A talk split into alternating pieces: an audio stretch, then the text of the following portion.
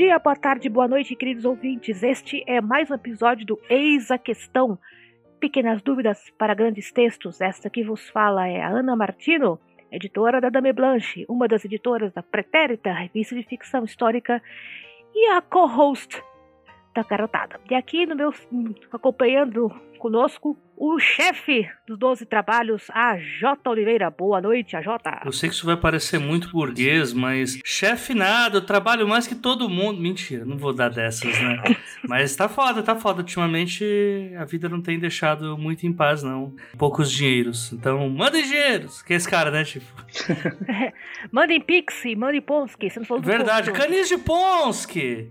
Mandem Ponskis pra gente, porque se por um lado a gente não é, a gente é duro, por outro a gente quer ser feliz. Então manda um Ponsk, porque eu sei que um lar com Ponsk é um lar com alegria. Pessoas amadas da audiência rotativa, como vocês sabem, o microfone aqui do Eis a Questão tem um terceiro microfone rotativo. Nós já tivemos a Diana Passi, nós já tivemos o Sol Coelho e hoje, diretamente do Distrito Federal, autor, pesquisador, e gente boa, Valdson Souza. Boa noite, Val. Boa noite, oi, oi, gente. Bom dia, boa tarde, boa noite para todo mundo que tá escutando. Adorei o gente boa na minha apresentação. Só trabalhamos com fatos. E é isso, sou o convidado aqui que vai estar em alguns podcasts, né? acho que seis, se eu não me engano. E é ótimo participar com vocês. Uma dúvida: a Ana dessa vez acertou sua pronúncia? Acertou, depois de tanto tempo. Uma hora a pessoa aprende, Muito né? Muito bom.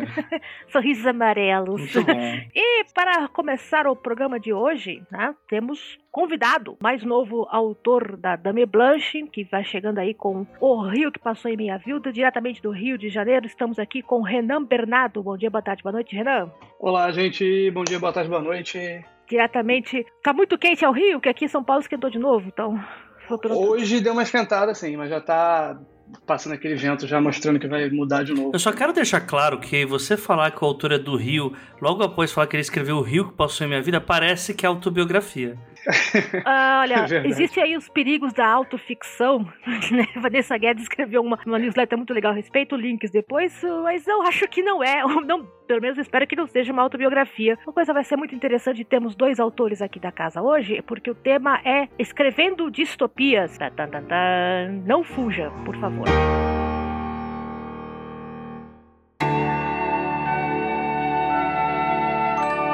Escrever ou comer? Eis a questão. Quá.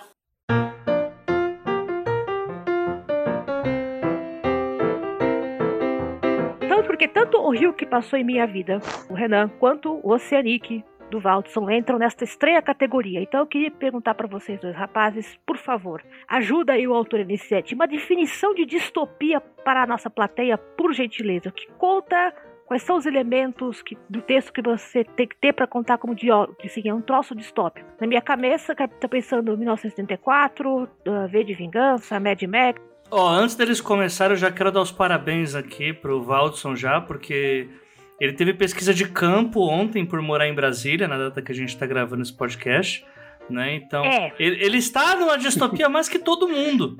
Então, assim, é Exato. é alguém que está preparado, alguém que né, veio para se dedicar, pesquisa de pauta em campo. Então, parabéns mesmo, Aldson. Eu não pensei que a gente ia ter tal nível né, de trabalho e dedicação ao podcast. Inclusive, nível distópico, assim, de, de você olhar pela janela e ver carros passando com bandeira do Brasil, né? E aí, ah, e aí mesmo ontem eu tentei ficar longe da, das redes sociais, mas a realidade apareceu na janela, né? É. Sai da rede é social e vai dar uma volta. Não, não, não faz não, isso. Não faz Às vezes isso. é pior. Volta, volta. É, é tipo um V de vingança invertido, é. né? Em vez do povo acordar, eles vão pra rua defender o ditador. Bicho, isso é complexo. Aqui, ah, por, aqui, por aqui a gente não teve muita defesa. O meu vizinho gritalhão não estava gritando, o que eu achei muito estranho. Olha aí. A esposa dele deve ter dado os remédios a tempo. que isso. Jamais saberemos, jamais saberemos. Podia ser um twist, né? O vizinho gritalhão ontem estava sussurrando. Isso seria assustador. Seria. Fica o é mistério. Pior, é, é pior isso. O desfecho Fica o mistério. História. E aí ficamos com a dúvida, gente, o que, que o texto precisa ter para ser considerado uma distopia? Qual é a ideia, assim, básica? Na opinião de vocês dois? Porque agora é complicado. Eu falaria, posso... o convidado começa, mas temos dois. Ok, o convidado Acho começa. Pode ser o... Aí depois... Por favor, então, por gentileza. É, eu pensei numa definição um pouco diferente do usual para essa pergunta. Uma distopia seria um esquema de pirâmide onde a grande maioria vive oprimida para uma minoria poder viver em uma utopia. Na prática, uma, uma distopia seria, ela teria a sensação sempre de opressão constante a um grupo da sociedade, perda ou ausência de direitos, normalmente a esse grupo, né? E apesar da definição oficial de distopia ser dizer que é, toda distopia é hipotética e é impossível de se existir na, no mundo real, a gente meio que está provando que não é isso, né? Porque a gente está vivendo em uma. E eu acho que, que essa ideia da, da definição mais clássica mesmo, né, que a gente tem de distopia, ou opondo ali a utopia, ou então entendendo a distopia como algo que está rompendo com a normalidade, e bem colocando normalidade entre aspas, porque tem essa noção de que algo acontece que vai romper os modelos e as estruturas que a sociedade conhece, né? E a partir disso você então vai ter outras questões, né? Exatamente como o Renan já mencionou aí. Então, é opressão, perda de direitos, e aí você pode ter um governo totalitário surgindo. Enfim, a, a sociedade entrando em declínio, né? Só que mesmo quando a gente observa algumas histórias é, distópicas, tem um grupo ali que não tá tão mal, né? Não tá tão ruim assim, nesse contexto. Eu acho que isso é essencial pra gente é, analisar, inclusive, o mundo real mesmo, né? Da gente entender enquanto a gente lê uma distopia, o que, que está falando sobre o nosso mundo, porque a distopia acontece em vários níveis, em vários lugares o tempo inteiro. Né? Se a gente pensar em grupos específicos que já enfrentam algumas questões que outros grupos não vão enfrentar. Eu vou fazer uma pergunta aqui uh, tangente, mas e a dúvida a, a sério da me ocorreu. A gente sempre associa a ideia de distopia com a ficção científica, mas pela descrição que vocês deram, dá para encaixar também em outros cantos de, da especulativa? Dá para encaixar em fantasia, por exemplo? Ah, com certeza. Eu acho que dependendo do, do elemento ali que você está colocando na construção do seu mundo, é, a motivação né, que do qual teria surgido a distopia, acho que pode sim voltar para a fantasia. Geralmente a gente é mais comum a gente ver na ficção científica porque de um modo vai ter aplicação ali, né? Mais científica mesmo do porquê determinado fato aconteceu, né? E aí se a gente pensar inclusive é, voltando aqui até pro, pro livro do Renan mesmo, né, que seria essa distopia climática, né? No caso tem até um, aí eu não sei se subgênero é sub do subgênero porque já é algo que está dentro da distopia, né? que é justamente a ficção científica climática, e de pensar em questões naturais, né, de desastres naturais que também entram nesse rol né, desses, dessas possíveis opressões que chegam. Né. É o famoso cli-fi ou ficção climática. Eu acho que uma coisa que é legal a gente colocar também é que sempre quando a gente fala em ficção científica, ainda bem que a gente tem o, Va o Valdos aqui para poder me corrigir se eu falar alguma merda. Ter especialista é outro nível, né? Enfim. Ah. aí, aí. Eu não sei da onde que sai isso, se é uma questão academicista, se é, é a questão do vício mesmo do que é publicado ou não, mas sempre que a gente pensa em ficção científica, assim, a ficção a gente sabe o que que é, né? É que é uma historinha, né? E o científico é que é ciência. Só que só é considerado essa parte da ciência quando é relacionado a exatas, né? Você vai trabalhar com física, questão biológicas, né? E sendo que a gente tem também as ciências humanas, né? Que aí eu acho que enquadra mais a ideia das distopias, né? Porque a distopia ela é, faz parte da ficção científica, ainda que ela não tenha esses elementos de exatas, de biológicas, enfim. Aí a gente pode falar até de Fahrenheit 451, pode falar de as distopias de Orwell e tal, né? Então até nessa parte que você falou sobre poder ter a ver com fantasia, eu acho que é irrelevante o subgênero que dá para você adaptar, né? Porque o, o importante na distopia é que seja uma ficção científica baseada em questões mais relacionadas a humanidades. Ele pode também pegar outras questões também da, da parte de exatas e tal, mas acho que humanidades é algo que está em todas as utopias. Sim, exatamente. Assim, você tem toda a razão. Inclusive, as definições que a gente encontra de, de ficção científica geralmente valorizam isso, né? Uhum. É, as ciências exatas. E aí, de repente, se você pegar, sei lá, um, um livro que nem um do, do Samuel Delaney, que é mais focado em linguística, por exemplo, né? Então, é, a gente pode ter outras formas, mas é mais raro da gente encontrar também. E, e por que isso, né? As próprias definições de ficção científica como um todo se volta muito mais, né? Uhum. Pois é, pois é. é. Quem sabe na próxima grande sucesso, um psicólogo salva a vida de todo mundo. Olha aí. Vamos puxar pro Ted Chiang, né, gente? O problema dos três corpos. Não tem a ver com psicólogos, mas tem a ver com idiomáticos. Olha aí. Então, ah, puxando pela ideia da ficção climática e o rio que passou em minha vida é uma história que existe por causa do clima. Quais inspirações que você teve para criar a ideia da, do Rio de Janeiro transformado em Veneza, que eu acho, segundo o comentário dos leitores já adiantados no processo. De onde surgiu a ideia? Então, começou lá em 2017, que era uma época é, aqui do Rio de Janeiro que era o pós-Olimpíadas, né? Que a gente estava vendo aqui é, o mundo caindo, assim, né? Aquela realidade que parecia que ia ser boa. Porque, assim, o Rio de Janeiro funcionou bem durante o período das Olimpíadas, só que logo depois começou a, a ruir tudo.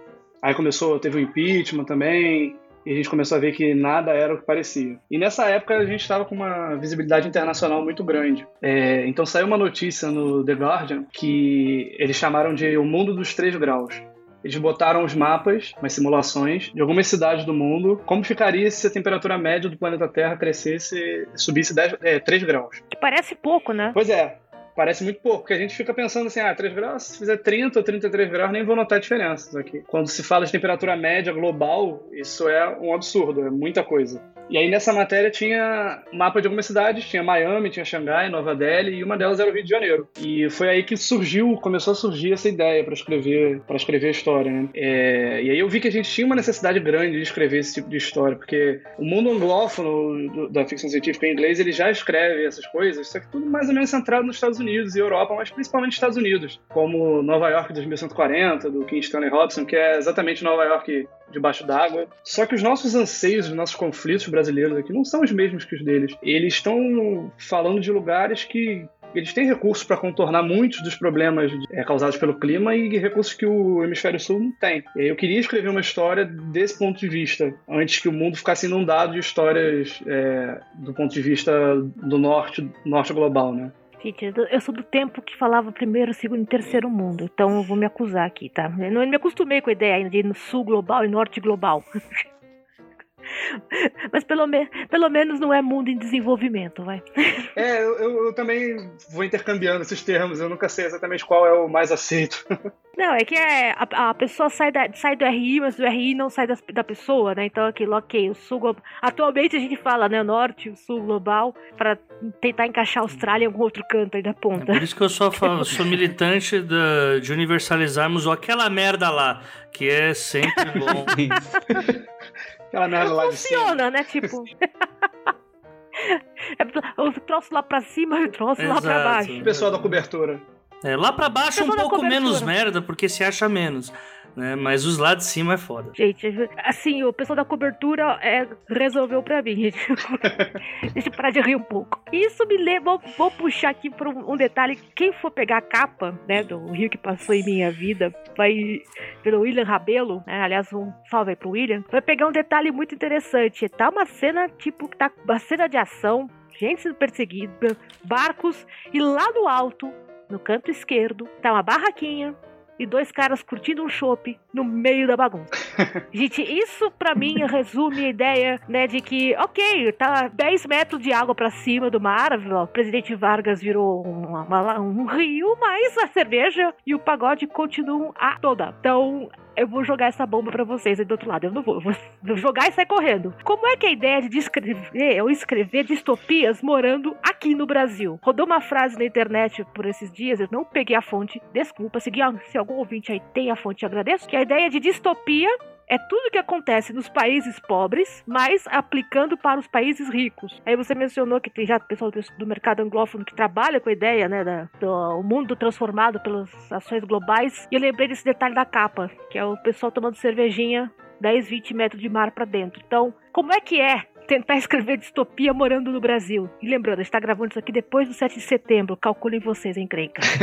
tá fácil, na real, né? Tá fácil, né? Porque, assim, acho que. Vou começar por uma coisa aqui que eu não, eu não quis falar nada na primeira pergunta, porque é muito verossímil essa frase aí de que distopia é quando você pega os problemas de quem tem problemas mesmo e coloca na vida de quem não tem. É, a real é essa, assim. É... Só que, assim, não necessariamente países de terceiro mundo, entre aspas, porque, na real, a gente pega, por exemplo, não verás país nenhum, né, do, do Loyola. Existe aquela coisa que eu, eu particularmente odeio, eu odeio muitas coisas, mas essa eu odeio um pouquinho mais, assim. Que é quando o pessoal lê distopia, meu Deus, esse autor é um visionário, ele prevê o futuro. Tudo que está acontecendo aqui no Brasil foi previsto na obra de Loyola, né, e tal. É, pra quem não sabe, tipo, é uma ditadura militar em que, tipo, um dos planos do, do ditador no Brasil é transformar a Amazônia no maior deserto do mundo para se tornar uma, mais uma das maravilhas que a gente tem no mundo. E entre outras coisas. Só que assim, não é que a pessoa prevê, é que todos esses problemas, todas essas distopias já existem em ambientes microscópicos, né? A atuação das milícias no Rio é uma coisa distópica, a atuação das polícias em São Paulo é uma coisa distópica, a coisa do Nordeste, assim, que tem muito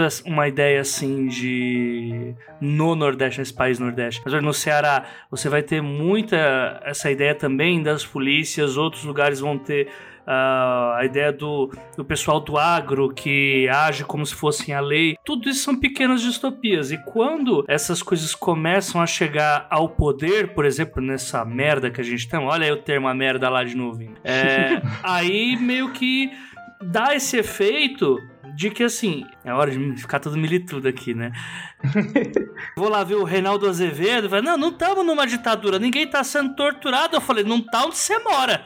não tá onde você mora, porque aonde eu moro, isso aí desde 90, isso aí nunca acabou. A única diferença é que se isso expandisse pro país, eu falo, nossa, estamos no ambiente distópico. Não, isso sempre aconteceu. A única coisa que acontece nessa frase é, não é só sobre terceiro mundo versus primeiro mundo, mas sim sobre essas, esses pequenos locais onde o Estado não é presente, que apresentam suas pequenas distopias, e quando isso se amplia, porque quando você não cuida, não existe vácuo de poderes, começa a comer tudo até chegar no topo, aí o, os cornos da vida, meu Deus, da onde veio? Que eu não vi isso chegando, tá ligado? Mas já tá aí há décadas. Não, e os povos originários aqui do Brasil eles já enfrentam uma distopia há 500 anos, né? Se a gente parar é. pra pensar, Exato. eles sofreram já um uhum. pós-apocalipse, então aí até hoje lutando. Não tem como dizer para eles, você falar, ah, não, mas não é distopia. Vai falar para eles que não é distopia.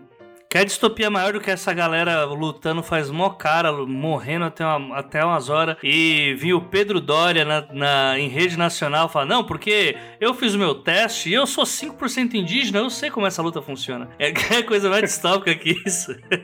Inclusive, esse, esse ponto, assim, que a gente tá falando agora, é um dos pontos centrais do afrofuturismo, né? Justamente no início das discussões de, de questionar né, a ficção científica como um todo e não só a distopia, né, mas entender que muitos dos elementos que a gente vê na ficção, na ficção científica, na verdade, são coisas que acontecem na vida real da população negra. Né? Então, uhum. isso do, do, colonialismo também como um apocalipse, né, é, marcado assim como apocalipse, entender que depois do colonialismo tudo que existiu é a distopia, né?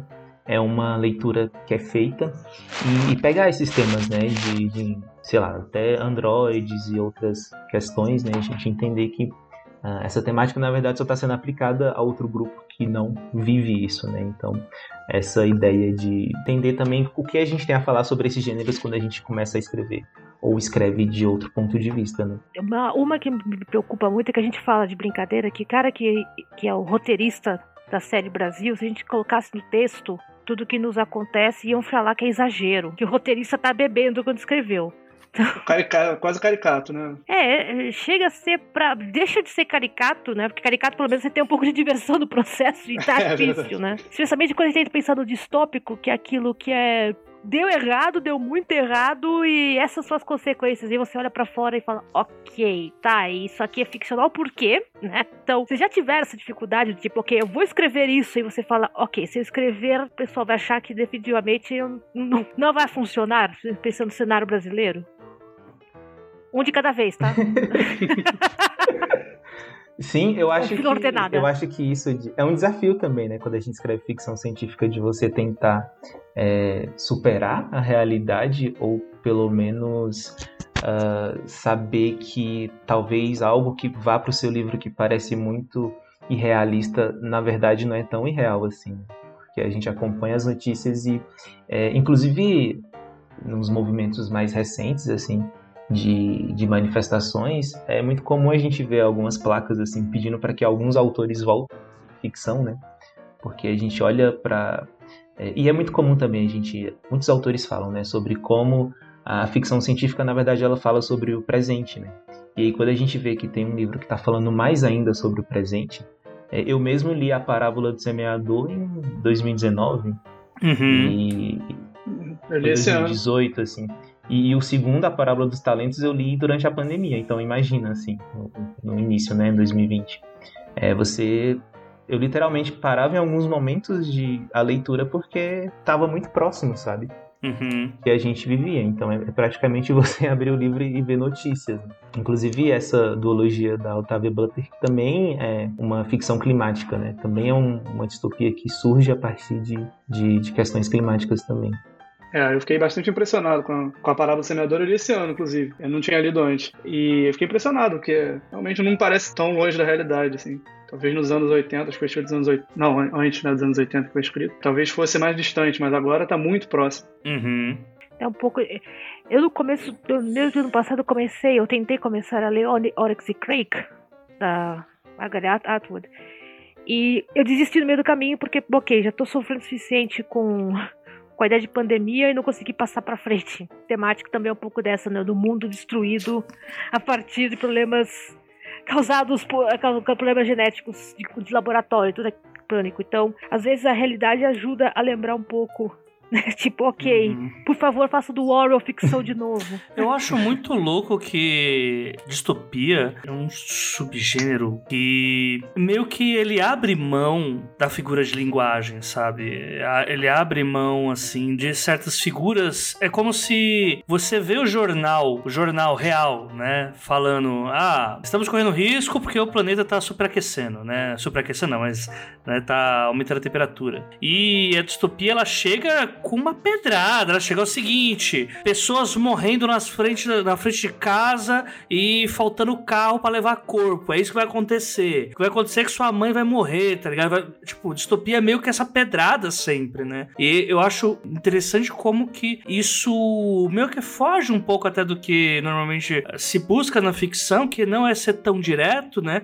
E sempre fazer metáforas que tornem a mensagem impactante, mas também não literal, né? Já a, na distopia eu vejo que a, a, a, pedrada sempre é forte, sabe? É sempre dois pés no peito e é o seguinte, é a última vez que eu tô falando, tá ligado? Faz sentido isso, gente? Sim. Faz. É... Inclusive, eu, eu fiquei lembrando do, do prefácio que o Neil Gaiman escreve pro Fahrenheit 451, hum. na edição, uma das últimas que saiu aqui no Brasil, e ele fala muito sobre como. Ele, ele vai pensar sobre a ficção científica como um todo, né? Ele diz que o Fahrenheit se é, enquadra mais no tipo de ficção que seria se isso continuar, né? Tipo, você pensar nos ICs. E aí quando ele diz é, se isso continuar, é justamente sobre olhar para o presente e só potencializar, né? Algo que já existe. Então acho que que isso vai de acordo, né, com o que o AJ estava falando. É, Acho que as distopias são alimentadas pelos medos da, das gerações, né? E dos lugares também, né? Assim, o Orwell tinha os medos dele, que ele botou na página do 1964, Revolução dos Bichos. É, a gente tem outras distopias que o próprio, próprio Walking Dead, né? A distopia do medo de uma doença, que agora a gente já sabe como é que é na prática. E a gente tem os nossos, as nossas como, como vocês mencionaram antes, as nossas mini distopias que já vão acontecendo, os nossos medos que a gente vai botando no papel até isso virar um. até tapando para uma história maior, talvez.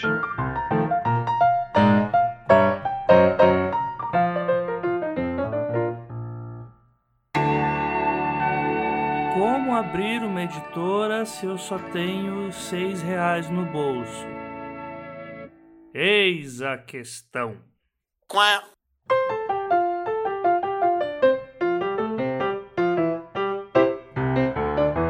sempre penso muito no Orwell, que é um que assim, o velho comunista, como falava um amigo meu, né, o louco comunista, porque a gente faz pensar muito, ah, o futuro vai ser muito 1984, né? Vai ser muito 1974. E na verdade, para mim tá muito a ideia do concorrente dele, aspas, né? Que é o Aldous Huxley, né? Que é o Admirável Mundo Novo. Que era quem Orwell chamava de o Zé Droguinha. o próprio.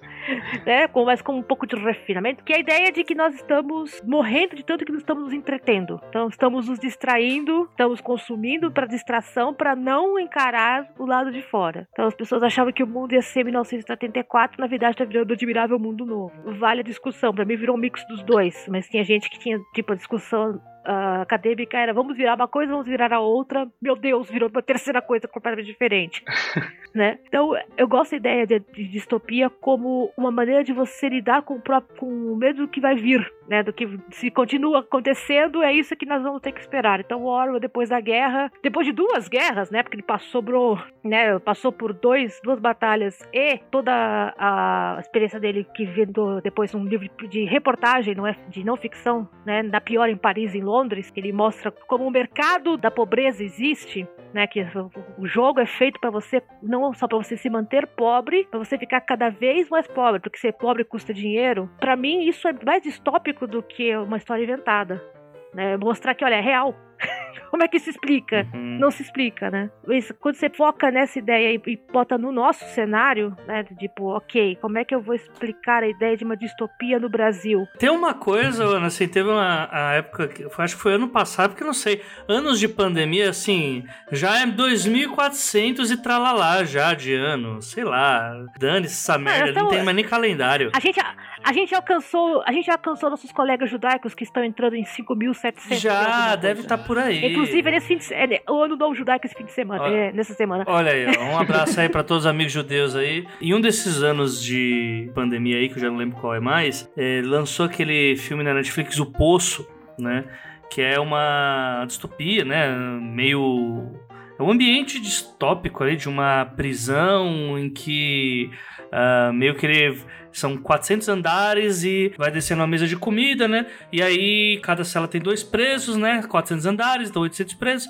O ideal é que, conforme essa mesa vai descendo, todos, se cada um comesse o que pode, é, ia ter comida para todo mundo. Só que chega um andar que não tem mais comida e as pessoas vão morrendo, né? Ponto. O quanto que, tipo, uau, que genial, esse negócio do poço, meu Deus. Tipo, há quanto tempo que a gente não vê que, assim, a indústria do café, né? Uma coisa nova aí que o Brasil começou a fazer recentemente, que exportar café, né? Desde o início dos tempos em que o Brasil exporta café, o melhor café sempre vai para fora do Brasil. A gente nunca tomou o melhor café que a gente consome aqui. Os cafés medianos, eles vão para as altas classes brasileiras. E o. Eh, eh, tem processo você falar do café pilão aqui? tipo, café pilão é. é o que vem pra gente, tá ligado? É o café pilão, o café Pelé, é o café. é o que vem. É o famoso queima, é, o que sobrou, queima tudo. É, exatamente. O resto do resto. Isso é o que vem pra gente. E, tipo, isso é com tudo. Aí você vai ver hoje, eu não, eu não tô falando de distopia. Se você for fazer um recorte de classe, você vê pessoas que não só por causa do, do fenótipo de se virem de famílias europeias e tudo mais, mas que estão na alta classe, tem a pele mais cuidada, o cabelinho melhor. É, melhor que eu falo não é questão nem de estética, é de cuidados mesmo, por quê? Porque comem coisas que, que vão para os grupos deles, não comem a xepa da feira só, é mais comem as melhores coisas que chegam até eles né? Enquanto nas periferias, uh, eu lembro quando tava tendo uma, uma crise de, de comida há três anos atrás, que no mercado, assim, eu ia no atacado, só chegava é, cebola pronta para vencer, por exemplo, né? Isso com o tempo afeta até no no físico das pessoas. Você vai ter pessoas que vão adoecer mais rápido do que outras, pessoas que vão estar tá com queda de cabelo mais rápido que a outras, pessoas que vão estar tá com problemas dentários mais do que as outras, né? Só por esse simples fato do que você exporta para onde você exporta e para onde você manda o que tem de melhor que fica. Isso já daria uma puta distopia, então, mas a gente já vive isso, né? É que não chegou no nível de todo mundo ter a pior coisa no prato, que aí se chegasse na imprensa a gente ia saber. Né? Mas isso já existe também. Olha, eu, eu volto a, a insistir na, na, no ponto da ideia de que assim, distopia o que acontece aqui mais aplicado pro pessoal da cobertura, como falou o Renan. Eu, achei a ideia ótima. Tô tentando lembrar de qual filme desgraça, é, filme de catástrofe que teve. Que Titanic. Com, Titanic. É, o Máscara. Não, tem a ver. o Máscara. O, Máscara é. o dia depois de amanhã eu acho que é o dia depois de ah, tá, amanhã tá, isso, porque começou, o mar começou a invadir e os, os americanos, norte-americanos, estadunidenses, como se fala, começaram a ter que descer pro México e o México fechou as fronteiras. Ah, acho que era esse mesmo. Então, era o dia depois é. Ou era isso ou era 2012. Isso. É, é um, agora, é um dos dois, sabe? Eu assisti os dois e agora não me lembro, os temas se misturam, mas eu, essa cena em particular, quando eu li essa história de distopia que acontece, blá, blá, blá, eu lembrei disso, ok, são os americanos descendo né? E infelizmente isso vai voltar a acontecer por uma coisa que não tem nada a ver com o clima, né? O governo do Texas, do estado do Texas, pra, fez uma armação teórica e a bem feita proibiu a ideia de aborto no estado. Você só pode abortar até seis semanas e não dá para saber. Acredite numa mulher que vos fala. Seis semanas não é nada, não dá daí pra descobrir que você tá grávida. Então não pode. Então você pode ser preso por levar a, ser um taxista levar a mulher na clínica. E o México acabou de considerar a ideia de aborto como, enquanto aborto é dar um passo a se tornar legalizado no país. A Suprema Corte julgou que a ideia de não poder liberar isto fere os direitos humanos. Então, a ideia de que o México e Texas, que é o estado mais próximo, as pessoas têm que descer a fronteira para passar por isso. Então, não é climático, mas é distópico que você tem que uhum. fugir, né? Que vai uma grana violenta por um direito básico. Uhum. Então. É aí. Inverte a lógica, né? Do, de imigração. É, inverte a lógica. É, que a gente é ensinado a acreditar que é a, que é a ordem correta. E aí entra um, o ponto de forçar você a lembrar que isso não é normal, isso te ensinaram que é normal. É, e muitas vezes o pessoal, esse pessoal que luta é, contra os direitos é, de aborto, esse pessoal aí, por exemplo, que estava no dia 7, se eles quiserem fazer, eles vão fazer e vão fazer direito. Eles vão viajar para um lugar que tem, sei lá, pro Canadá, e vão fazer e depois vão voltar super tranquilo. Eles só não querem que gente pobre é, fira os, os é, mentalidades que eles têm do que, que é puro, do que, que é certo. É, tem aí duas, duas, dois pontos, né? O primeiro é justamente a mentalidade uh, cristã porque o judaísmo, de novo, permite, permite em alguns casos, discutimos depois o assunto, mas a imediatabilidade cristã, né? Uh, moderna, mas assim, quando acontece com os outros. E a outra ideia é de que você tem que manter, consumir, criar consumidores. Uma taxa de, de, natalidade baixa são poucos consumidores. Então, é um dos pontos, pontos, né? De faço o que eu digo, mas não faço o que eu faço. Então, a distopia também é um pouco isso, né? É, olha, eu posso, você não. Por quê? Porque eu estou mandando. Porque eu tô no, no, estou na cobertura e a água subindo não vai chegar na minha casa, sabe? Eu tô no alto da ladeira, a enchente não me pega. Inclusive, é, eu fiquei pensando agora num gancho aqui com uma pergunta que eu queria fazer pro Renan sobre o livro. Porque uma coisa que me chamou bastante atenção na sinopse é o fato de que Uh, tem, tem a situação climática né, no planeta Terra, só que tem uma galera que está em estações né, espaciais, que são os mais ricos. Isso. E aí, se você puder falar um pouquinho sobre essa dinâmica de como é, por exemplo, é, a situação de quem está nas estações espaciais e a situação de quem não conseguiu ir para lá, né? É, não sei, talvez sem dar muito spoiler, porque é algo que me interessa bastante, assim. Olha, eu, eu antes de você falar nada, eu vou contar uma coisa. Esta é uma das melhores partes do livro. Pronto, Olha aí, ó. Desculpa, é, a fangirl barra editora tinha que contar essa. Olha, se eu, tiver, se eu começar a falar algum spoiler, você me interrompe. Se não grita aí, eu paro de falar. Tá tranquilo, a gente, a, gente, a gente avisa, atenção, alerta de spoiler, alerta de spoiler. então, a primeira coisa que um amigo meu falou quando ele leu a sinopse foi, ele perguntou assim, como é que a Neia, que é uma ex-professora do Rio de Janeiro, morava lá? Porque na sinopse diz que ela morava lá se foram só os ricos que foram para lá, como é que ela tá lá? Então, o que, que acontece na história é que existe uma loteria que, para dizer que não está descartando todo mundo, eles estão dizendo que os ricos que foram para lá, né, que puderam pagar por uma vaga lá, eles fizeram um esquema de loteria para preencher algum certo número de vagas. As pessoas que não têm condições financeiras de se bancar lá, elas podem participar dessa loteria. Aí, assim que a Neia foi para lá, tentando aqui me contendo para não falar mais spoiler. Ok, né?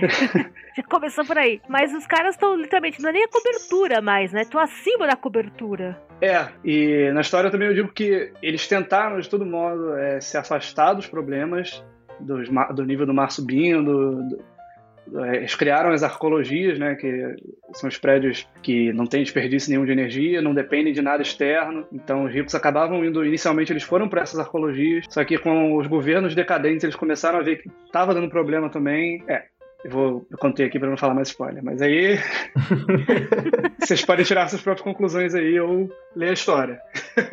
Gente, eu fico suspense, né? Porque um dos, um dos pontos de, de tensão da história. É, eu empolgo falando e eu acabo esquecendo. Como se todo mundo tivesse lido já. Tipo, alerta de spoiler, alerta de spoiler, alerta de spoiler. Estejam avisados, a partir daqui tem spoiler. Tem certeza? Que a ideia é vender o livro. Não, é tipo. Porque assim, né, o departamento vai dar merda pitou aqui. É, não, não é, vou falar nada. Tipo, alerta de spoiler, não. Ah, não, agora, ah, agora, agora pronto, é fácil. Pra não falar spoiler, é só mandar essa, Ana. Só lembrar isso. a ideia é que gente, as pessoas leiam o livro. Mas, a, pra quem tá realmente curioso, o que, que tem a ver essa arcologia, que são os dentes de leão, isso tá no, no, na sinopse, gente, não tô dando spoiler. O que tem a ver os dentes de leão, a professora de matemática e o Rio de Janeiro que virou... Uh, Bom, eu falo, aí falei, deixa Só uma coisa, beleza, né, Renan, chique, tem, né? tem... Ah, spoiler! ah, desculpa! tá bom. Desculpa, fui mais, acho que eu fui mais rápido que o tá bom. Não, eu tava preparado aqui, você fala assim, não, eu falo, agora é distopia mesmo. Agora sim é distopia. Mas não, vou ter que cortar tudo isso no podcast. Ô, oh, caralho. cortar tudo. Você viu que eu aguento, né? Desculpa. Tá tudo bem. Não, mas, você... mas nesse ponto de vista a história tá muito interessante, vou ter que dizer. Tem. Pensa em alguma coisa que você imagina do Rio. Tem. Sabe? Tem o Zeca Pagodinho resgatando pessoas da enchente? Olha, não tem, mas tem alguma coisa que pode ser razoavelmente análoga a isso.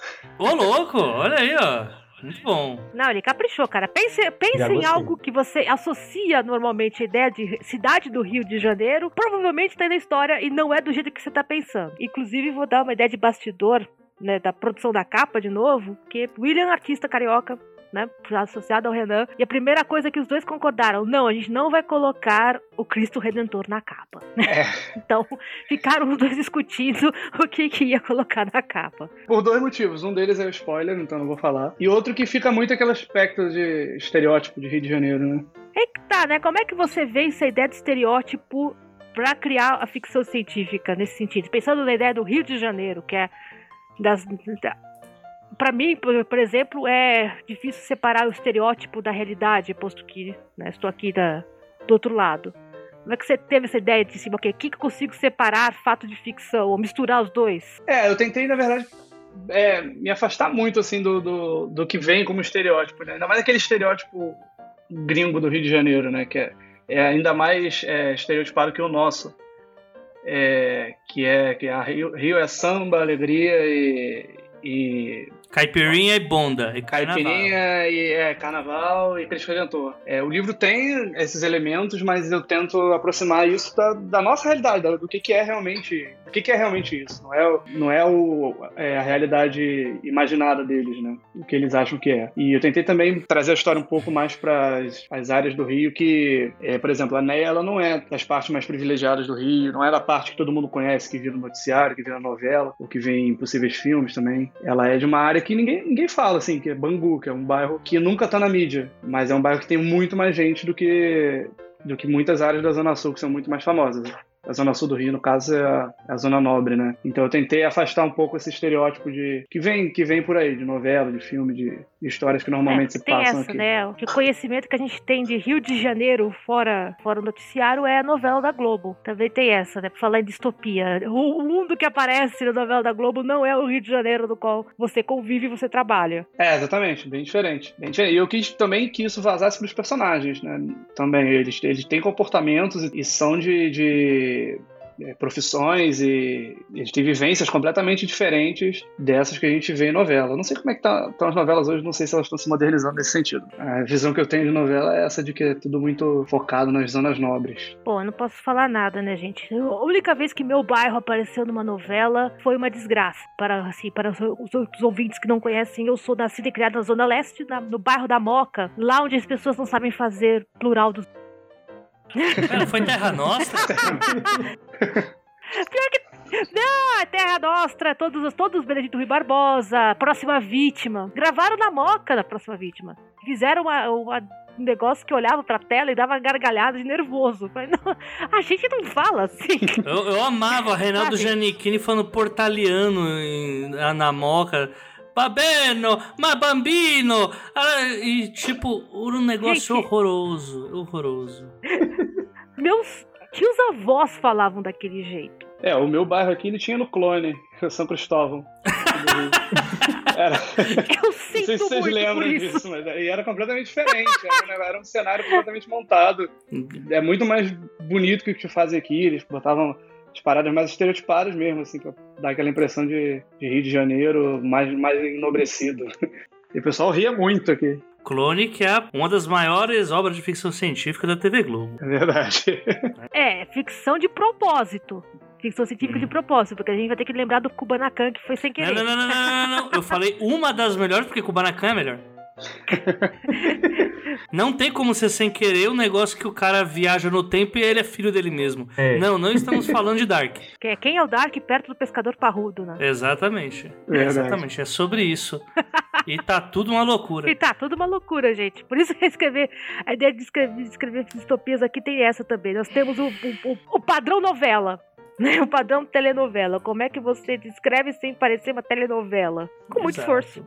Temos dois autores aqui que mandam muito bem do assunto. O AJ, você, eu vi o seu projeto secreto, parte dele, e não é distópico. É louco, mas não é distópico. Tipo, depende de quem lê. Porque é, tem essa discussão também, né? A distopia depende muito de quem lê também. É, a sua, a sua realidade não é a minha realidade, mas o seu projeto é muito louco. Assim, atenção, pessoas, prestem atenção neste homem. Vem aí. Tá vem aí. Vem muito aí. Opa. Não fala isso não, que eu tenho ansiedade. Ai, meu Deus, não! então tá. Não, não vem nada, vem mais nada, cancelei tudo. Estamos aguardando não.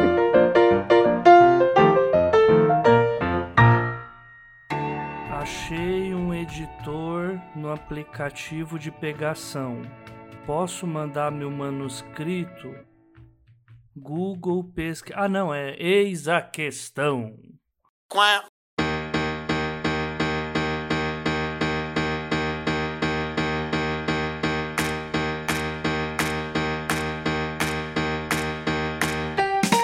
Gente, eu vou fazer, puxar uma pergunta aqui também para começar a encerrar. Começar, né? Uma questão correlata da ideia da distopia, que é assim: tem como tirar esperança em cima do tema? É possível a gente pensar no. Não no final feliz, porque não estão só, não tão só de romance, mas a ideia de que, ok, a gente consegue ser melhor do que isso, consegue sair deste buraco. Eu acho que a questão era o contrário, né? Ou, ou seja? Se dá para dar esperança. Porque... É, ou, ou, conseguimos criar esperança a partir disso. É, é, alguém conhece alguma distopia de final feliz aí? Tipo, alguém lembra de alguma distopia de final feliz? Não, final feliz não. O final que dê esperança? Eu acho que a, a, a duologia da Octavia Butler, ela, apesar né, de eu ter dito que foi muito difícil ler, é, ela também tem uma esperança que perpassa, assim, os ah, dois tá. livros. Eu não li esses dois ainda. Mas no é segundo livro, né, Walter? Isso. Eu acho. Eu não li o segundo ainda, li só o primeiro. Mas pro segundo, e, e mesmo no, no, primeiro tem um pouco da discussão de que nada é fixo, né? Então uhum. acho isso de, de entender que as coisas mudaram para pior, mas que as coisas eventualmente também podem mudar né, para melhor. O, o, livro carrega essa, essa dimensão, né? De mostrar coisas muito distópicas, muito violentas, gráficas até, só que ao mesmo tempo tem uma discussão ali que entende que é, isso pode ser alterado também, né? mesmo demorando, e tem essa noção que aponta né, para um futuro que pode ser utópico. Não, não vai acontecer ainda, mas tem essa ideia de que, que pode vir a acontecer também. Massa, massa. Essa parte do, da parada do semeador é muito boa. Do, a, o diário da Lauren, né, que é a personagem principal, escrevendo sobre Isso. Sobre o que ela pensa, é a forma de ver a religiosidade também num mundo, num mundo completamente destruído. Eu acho que é muito importante essa parte da resiliência, né? Que se fala muito de resiliência nesse gênero de ficção climática, solar punk, de, de, que é você resistir de forma ativa, de que é você. Você sabe que o mundo tá ruim, mas você não pode é, se render e deixar a esperança morrer, porque senão você tá meio que se integra, entregando para quem é que esteja no poder, quem é que esteja causando aquela distopia, né? Eu peguei uma citação, eu tô fuçando porque eu dei retweet nela outro dia. É, ai, caramba! Achei que a ideia assim, é menos interessada em se nós vamos ou não ganhar a batalha, mais interessada em se a gente vai ou não tentar lutar. Né? A autora comentou aqui que eu, por, uma, por um lado, eu consigo controlar a ideia de se eu vou ou não começar a lutar. E por outro lado, se eu vou cair, se eu vou ser derrotada, eu vou cair dando tiro. Né? Então, uhum. A ideia de, de esperança de, na, na, distopia também seja isso, né? Não é nem saber se você vai ou não ganhar a batalha, mas se você vai ou não tentar batalhar. E cair, se cair, leva todo mundo junto, né? Tipo, você vem comigo, né? vai, uhum. vai na birra. Porque eu tô realmente pensando em histórias de distopias que tem final feliz e não tô achando. É, é, é, é, é precisamos pensar em alguma. É sempre chorar no banho. É sempre e Jogos Vorazes tem? A gente... Não, não, Jogos, Jogos Vorazes é triste pra ah, é? caralho. É, é, é assim, é... Você fica assim, pra que a pior, a, a, pior parte dos Jogos Vorazes é que assim, ela sobreviveu. Sim. Essa que é assim, as... O castigo dela é viver triste, tá ligado? Tipo a Dênia, a Dênia Chloe. Sim. Cara, é, é complicado, cara. Eu, eu gosto muito de ver Jogos Vorazes justamente porque ela sobrevive para ver o que acontece. E ela não tem o conforto da, da sobrevivência. Então, é, é agridoce. Você vê que, ela, que ok, tá aí. É... Qual a parte doce? Né? É, como é que eu explico assim? Você dá muito mais. Ficar o resto da vida com um boy chato, boring. ter que ter filhos com ele, o cara é insuportável. É, mas às vezes, mesmo tempo, ideia de, ter, que a vida continuou é um pouco o que poderia ter sido, e aí agora vamos, agora que o pessoal da audiência rotativa me xingar muito, o que, que poderia ter sido o que é o Star Wars, a, ter, a terceira trilogia. Tá, Porque, agora, tipo, você, foi, agora você, vou, você tem minha atenção, vamos lá. Porque o que, o primeiro filme da trilogia, que são apresentados a Rey, ao Finn e ao Paul Dameron, é o que aconteceu depois. Então, é, tivemos um final fantástico, beleza, acabou o Império, e aí o que acontece depois? E não mudou bomba nenhuma, né? A, Rey continua catando lixo e dane-se que quem quer que tá mandando lá agora, se é Império, se é República, se é o Capsa 4, ela continua catando lixo e comendo uh, o que sobrou certo? Então, para ela e pro pessoal de Jacu não mudou nada. Então, a, a ideia de que a ideia para mim que me chama atenção na distopia não é tanto, meu Deus, a catástrofe, né? É ok, a catástrofe aconteceu e no entanto nós estamos aqui, ainda estamos vivos. E o que, que vai ser disto, né? A partir do momento em que a trilogia desviou para. Ah, é o, é o que retornou, não sei o que, não, você perdeu meu interesse. Eu queria ver o que aconteceu, ok. Uh, o, o, Luke Skywalker que se desiludiu com a ideia dos Jedi, com, com o paraíso destruído. Então, nisso, eu achei que os Jogos Vorazes, tanto o filme quanto os livros, é bem mais honesto, né? Que tipo, olha, é isto. Gente, uma pergunta, essa pergunta é muito boa. O que vocês preferem, viver comendo lixo ou viver com pita? Você é o time. Eu esqueci o nome do, do outro cara do possível triângulo amoroso. Esqueci, me. É o Gale. É o Gale. Você não, é o time... Que era outra merda também. Assim. Esse mundo não existe homem que preste. O homem que prestava tinha mais de 60 anos. Não rolava, não. Tipo, ele não, era, não tava na mesma vibe, não. Gente. Agora vai desviar o assunto. E era alcoolista, então mesmo assim já era complicado. Enfim, a vida da Katniss era uma vida complicada, assim. O homem ali tava muito em falta ali na, em Panem, tava foda. Eu tô falando sozinho, gente? É só eu que acho isso? eu tô dando risada, cara. Eu tô, tipo, eu só tô ouvindo falando, ok, ele tem um ponto aí, temos, temos um argumento. O grande atributo da Panem era o hétero entregar um pão pra pessoa, era isso. Era... Era o que tinha lá. Não, era horrível. Gente, a gente começou com desgraças climáticas e vamos discutir se o, o Pita era ou não um, um boy lixo. Não, se, a, se a Katniss fosse bi, teria sido mais feliz, que as mulheres em Jogos Horários são legais. Tá vendo, gente? Mais um, mais um plot que poderia ter sido salvo pela, pela, pela, pela bissexualidade. tá vendo? É estamos aí, estamos aí nessa, né, da, da mesma produtores de isso poderia ter resolvido se fosse poliamor, isso teria se resolvido se a personagem fosse bi. E acho que com isso é melhor de encerrar esse programa.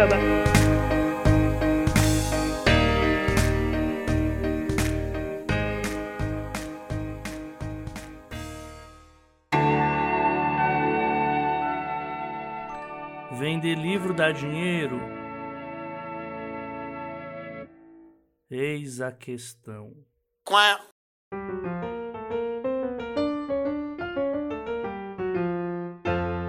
Renan, agora o palco é seu, pode aproveitar para vender o peixe, onde as pessoas te acham nas redes sociais, tem newsletter, tem texto para sair para os lugares sem CADB, tá vendendo carro, tá... quer falar do cachorro. O momento é esse, esteja à vontade. Vou falar do cachorro então, eu tô brincando.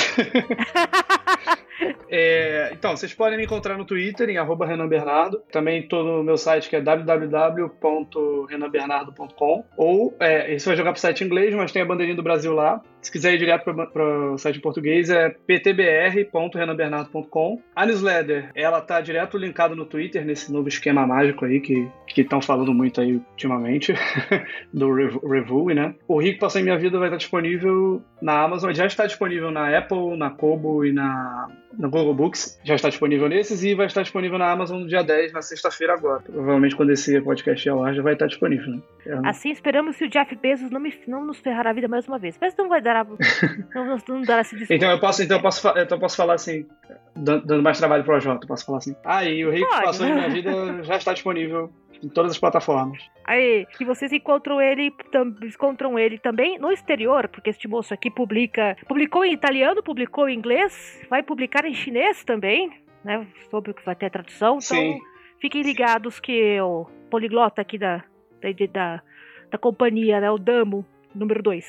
E o Damo número 1, um, né, queridíssimo Valdes, onde as pessoas te acham agora. Vão te achar aqui no, no Eis a Questão pelo próximo trimestre, mas as redes sociais da vida, onde é que as pessoas te acham? Isso, no próximo trimestre eu tô aqui, mas nas redes sociais, todas as minhas redes sociais é Valdson, underline. Eu acabei de lançar uma novela pela... Novela não. Ah, novela. Gente, eu esqueci. Não sei, me diz você. não, não é. Passou de 50 mil palavras, não, é, já é livro. De, de, de, palavras que tem. Que... Pensa assim, Glória Pérez adaptaria se for a novela. Às vezes eu falo história pra evitar isso. Fiquei tentando lembrar, mas corta e volta. Eu acabei de lançar uma noveleta pela Plutão Livros, que se chama O Homem que Não Transbordava. É uma história de ficção científica também, em que no planeta Terra existem seres que se alimentam dos nossos sentimentos. E aí até que um dia um desses seres encontra uma pessoa que não transborda sentimentos, né? E aí o, o resto é história. E além disso, Nossa.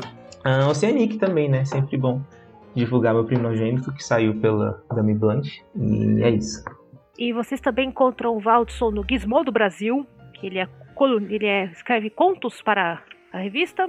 É semanal, mensal? Eu sempre esqueço, é mensal, né? É mensal, é mensal. Agora o, os contos estão saindo pelo Beatniks, né? Que é o portal do, do Gizmodo. Mas todo mês tem um conto de ficção científica lá, que são narrativas mais curtas, né?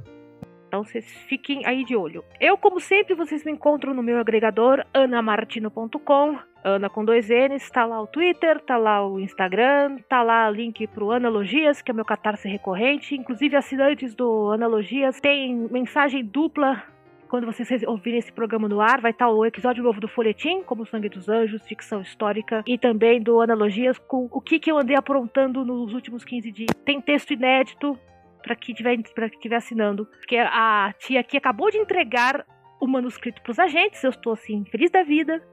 Então, fiquem ligados. Mas eu moro no Twitter, tá? É fácil de me achar. Tudo pelo anamartino.com. Ana com dois N's. A Jota, fala de novo do Pix pro Ponsky. E como é que anda aí a ratoeira O Legado pra gente encerrar? Não, então, eu fechei a, as contribuições pra ratoeira O Legado, me mandaram muitos dinheiros. É, deu pra comprar tudo? Ainda não. Mas o que deu já foi feito e agora, tipo, falei, ah, dois meses falando pro pessoal, tá bom. Então, obrigado pra todo mundo que mandou dinheiros aí pra Ratoeira 2.0 O Legado. Acabou de chegar, eu tô olhando pra ele agora, pro No Break. Aí, já que a gente vai ter apagão, ó que boa notícia, gente. Vamos ter apagão aí no Brasil. Tô pegando o break para não queimar meu PC que acabei de pegar com o dinheiro que vocês mandaram. Então, veja como eu tomo conta dos dinheiros que as pessoas me mandam. Noves fora, também quero deixar meu protesto aqui. A gente precisa fazer um episódio com o Valdo só sobre afrofuturismo. Quero uma aula desse homem. Né? Isso não é um convite, Valdo, é uma intimação. Eita, tá? pode deixar então. E vocês me encontram no Twitter, infelizmente, arroba Oliveira, A-J-O-T-A Oliveira. Lá a minha pior parte, onde eu reclamo das coisas. Se você acha que eu reclamei muito nesse episódio, não vá me seguir, não me siga. É, é muito pior lá. Mas vocês me encontram por lá, me encontram no 12 Trabalhos, o outro podcast deste agregador, lá no 30 Minutos, a sua meia hora alucinagem de literatura, e editando os freelas muito loucos aí, tem um monte de coisa aí que eu que edito, então é isso. Bom, eu vou fechando por aqui, pessoal. Valdson, bem-vindo. Renan, obrigada por ter vindo. Né? Pessoas que estão ouvindo vão comprar o Rio que passou em minha vida, que é um livro muito bom e não é porque eu editei, tá? Mas é muito bom mesmo. Olha aí. Qualquer coisa vocês já sabem, quer dar pitaco na pauta, quer dar boas-vindas pro Valson, quer sugerir livros de distopia com final feliz, quer dar um ponski pro AJ, o e-mail é os12trabalhos@gmail.com. Lembrando, o 12 é numeral. Tchau para todos e até uma próxima edição.